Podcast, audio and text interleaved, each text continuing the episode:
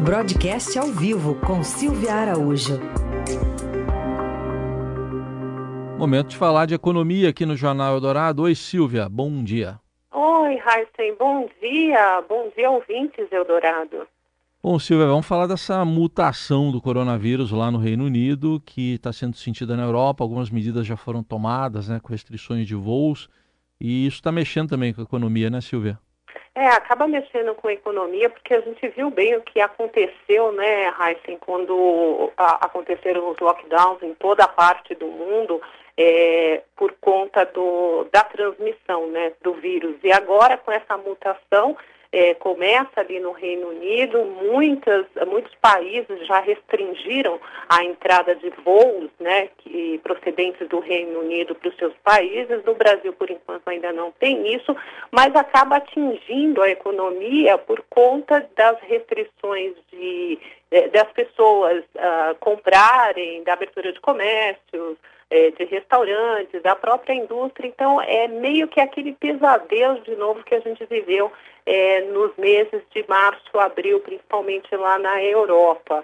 E as companhias aéreas, por exemplo, o Heisen, que já estava começando aí a, a, andar um pouco mais, né, a voar um pouco mais, uh, por conta do arrefecimento que tinha acontecido na transmissão do coronavírus na Europa, elas agora devem sofrer um outro baque, porque com essas restrições de voo, menos receitas para essas companhias que já sofreram bastante, já foram bastante penalizadas é, de março para cá, com a redução expressiva dos voos. Você ter uma ideia, Raíssa, as companhias que têm ações aqui na Bolsa de Valores de São Paulo, por exemplo, a Gol, nesse ano de 2020, ela já acumula aí queda de 34% nas suas ações, a Azul tem queda de 37% nas suas ações e a Embraer, que é fabricante de aeronaves, tem uma queda de quase 60% nas ações na Bolsa.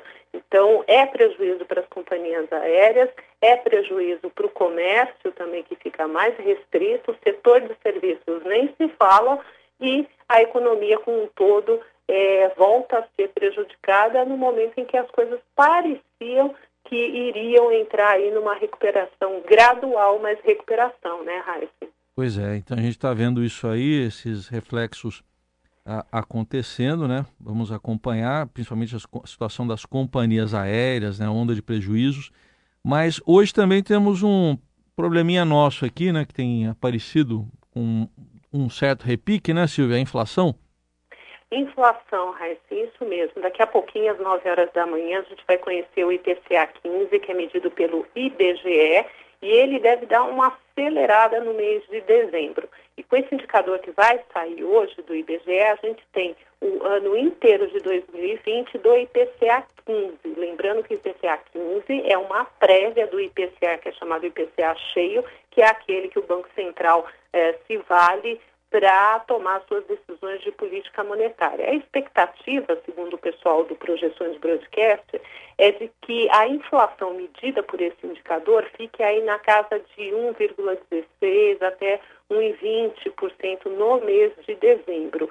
Se isso de fato acontecer, o IPCA 15 fecha o ano de 2020 com uma alta de 4,34, 4,35% acima do centro da meta da inflação, né, que foi determinada pelo Conselho Monetário Nacional para esse ano de 2020, que é 4%, com intervalo de 1,5% para cima e para baixo. E aí, alguns dos vilões, Heisen, para esse PCA 15 de dezembro é as bandeiras tarifárias, lembra que a gente estava em bandeira tarifária eh, mais baixa, né, por conta da pandemia, foi é, suspenso, na verdade, o sistema de bandeiras durante a pandemia, mas no final de novembro, o Ministério de Minas e Energia decidiu antecipar a retomada das bandeiras e foi a bandeira vermelha 2, que é aquela bandeira mais cara, com custo de energia para o consumidor mais caro, que está vigorando desde o dia 1 de dezembro. E aí a gente já vai ter impacto dessa bandeira nesse indicador aqui do IPCA 15 e vamos ter um impacto um pouco maior ainda no uh, IPCA cheio, que vai sair é, no final da primeira semana de janeiro. De qualquer forma, o, o, Banco Central, o Conselho Monetário Nacional, que estabeleceu essa meta de inflação para esse ano de 2020, essa meta de inflação foi cumprida porque ela tinha uma tolerância ainda de 1,5 para cima. Só lembrando, né, Raíssa, que lá atrás existia uma possibilidade da inflação no Brasil nesse ano ficar, inclusive, abaixo do piso da meta. Uhum. E outro vilão são os alimentos, né, Raíssa, que está é. todo mundo percebendo isso no supermercado. É, isso sim. Ô, ô Silvia, e tem risco de pauta bomba lá no Congresso nesse finalzinho de ano? Apagar das luzes do Congresso Nacional tem sempre surpresa, né, Heisen? É. E esse ano não é diferente. O presidente da Câmara, o deputado Rodrigo Maia, prometeu colocar em votação hoje, numa sessão convocada para as 18 horas, uma pauta que eleve em 1% o repasse que a União faz para os municípios.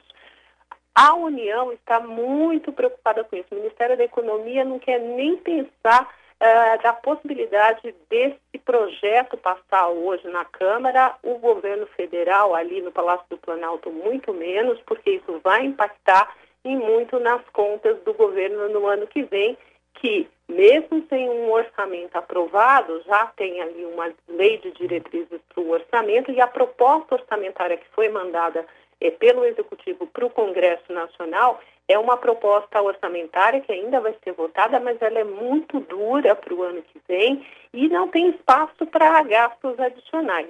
Bom, se essa medida for aprovada, isso vai significar um gasto anual de 4 bilhões é, daqui para frente. Então, o governo está extremamente preocupado com isso. O governo tentou obstruir a votação dessa pauta ontem, mas não conseguiu.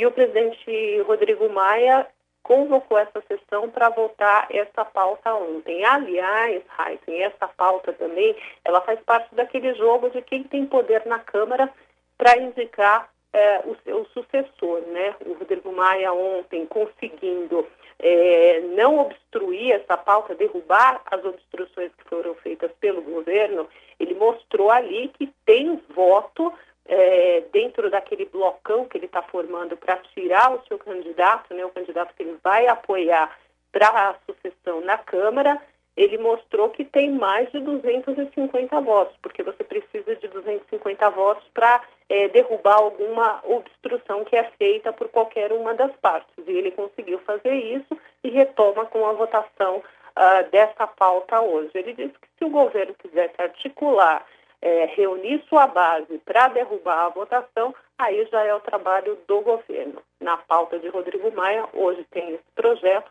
vamos ver o que, que vai acontecer. E ele também prometeu, Heisen, que amanhã, enfim, divulga aí o nome do candidato que ele vai apoiar para a presidência da Câmara, o que é muito importante para as pautas a partir do ano que vem. Né? Vamos acompanhar tudo isso, inclusive essa sessão aí na hora da Ave Maria hoje. Verdade, acho que o governo vai ter que rezar muito, viu, vai, vai sim. Tá bom, Silvia Araújo, falando de economia, volta na quinta aqui, véspera de Natal, Jornal Dourado. Obrigado, Silvia. Até mais. Até lá.